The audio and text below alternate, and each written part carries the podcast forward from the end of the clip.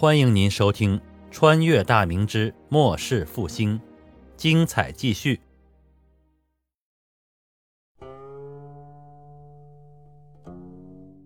看到平户藩两人有了决断，池田辉正心里微微叹息一声后，面带为难之色，讲出了自己的条件。松潘家木和米仓代人都是一愣，随后两人对视一眼。松潘家木暗中一咬牙后，开口说道。叔父大人，请放心，只要叔父大人以商议盗墓事由为由，召集田川等人来此议事，然后再与我五百精兵控制局势，事后我将赠送池田藩两百杆大明火铳，自药一千发，长枪三百杆，铁甲五十副。小侄现在便可立下字据。为了保住性命，以保住以后的荣华富贵，松潘家木也是下了血本儿。一年来，遵照内阁的指示，郑家船队陆续将三批军械送到了九州岛。这三批军械中，火铳总共送来了一千两百杆。松潘次郎在世时分出去三百杆，平户藩独得九百杆，加上其中损坏的话，平户藩铁炮队大约还剩余七百余杆。而此次松潘家木竟然舍得一次性拿出近三成送给池田藩，这让知道平户藩家底的池田辉正。也是惊讶不已，哈哈，啊，此举就不必立了。你我两家为世交，我岂能不信你的？此事就按照贾木君刚才的计划行事吧。明日午时，我便派遣人邀约田川等人前来赴宴。估计田川他们也不会在今夜有所行动。为了不打草惊蛇，贾木君、米仓君，二位还是要回到住所安歇。明天早上，我就会安排人手开始布置。贾木君尽管放心就是。池田辉正的话让松潘家木一直悬着的心放了下来。随后，他便与米仓带人告辞后，秘密回到住处。田川玉皇等人并未想到会有人告密，加上他们还没有完全准备妥当，所以尽管松潘次郎安排手下数十名武士加强了防备，但当晚却是平安无事。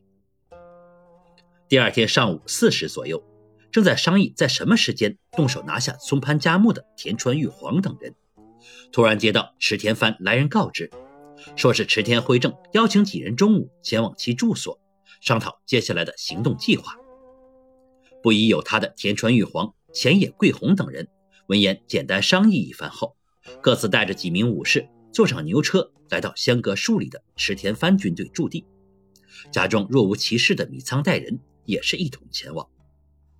松潘次郎遇刺一事已经过去了二十天，由于松潘家木缺乏足够的威信力，所以现在名义上的联盟首领的位子还属于平户藩，但实际上其他大名大都倾向于资格更老的池田辉正接任这个职位。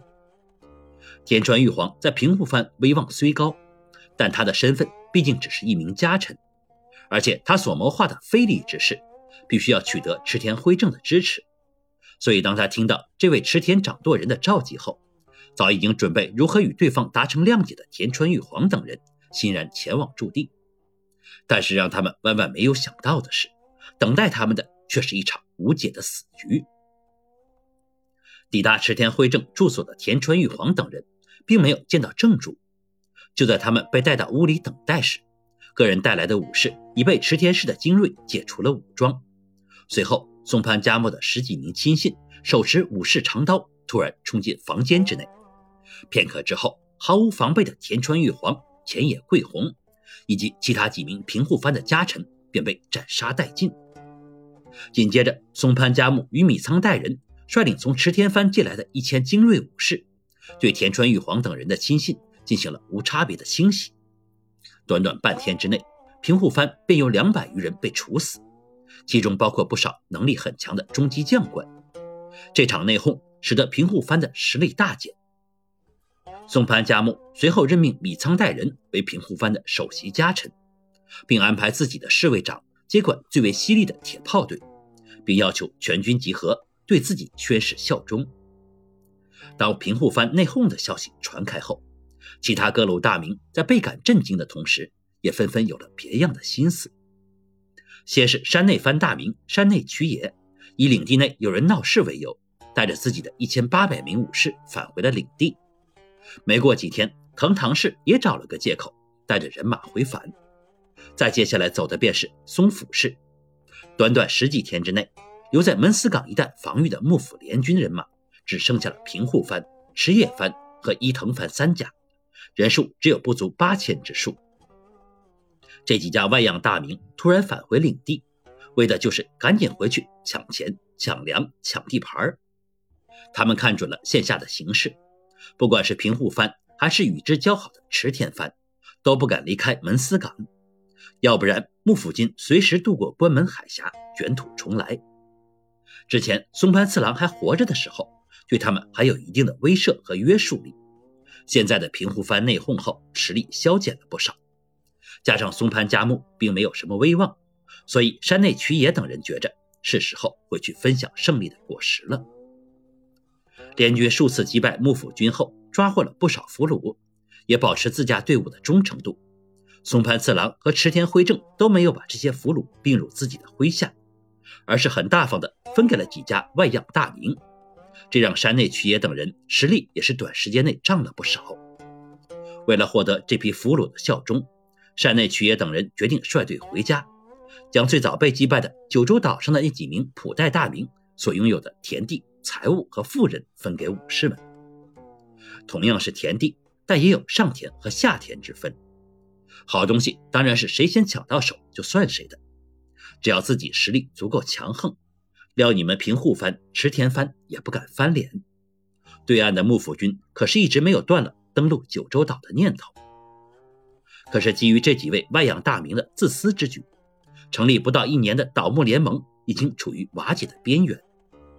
面对现状，池田辉正也是毫无办法。山内曲野等人的确是掐准了他的死穴。现在这八千人根本不敢动，就算动，也不敢回去与山曲内人等人火并。最后无奈之下，也只能安排各自的亲信家臣，带着一些人手回返西南。回去晚了。怕是连汤也没得喝，拼死拼活，好容易拼下来这么多地盘，总不能白白便宜了这些没怎么出力之人吧？联军内部不和的消息，不知怎么就传到了对岸。没过多久，幕府军就展开了军事行动。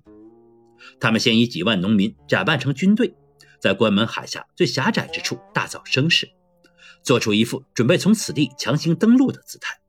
实际上却将主力以及大量的船只偷偷调集到下关附近。您刚才听到的是长篇历史穿越小说《崇祯八年末世复兴》，感谢您的收听。喜欢的话，别忘了订阅、分享、关注、评论，支持一下主播，谢谢大家。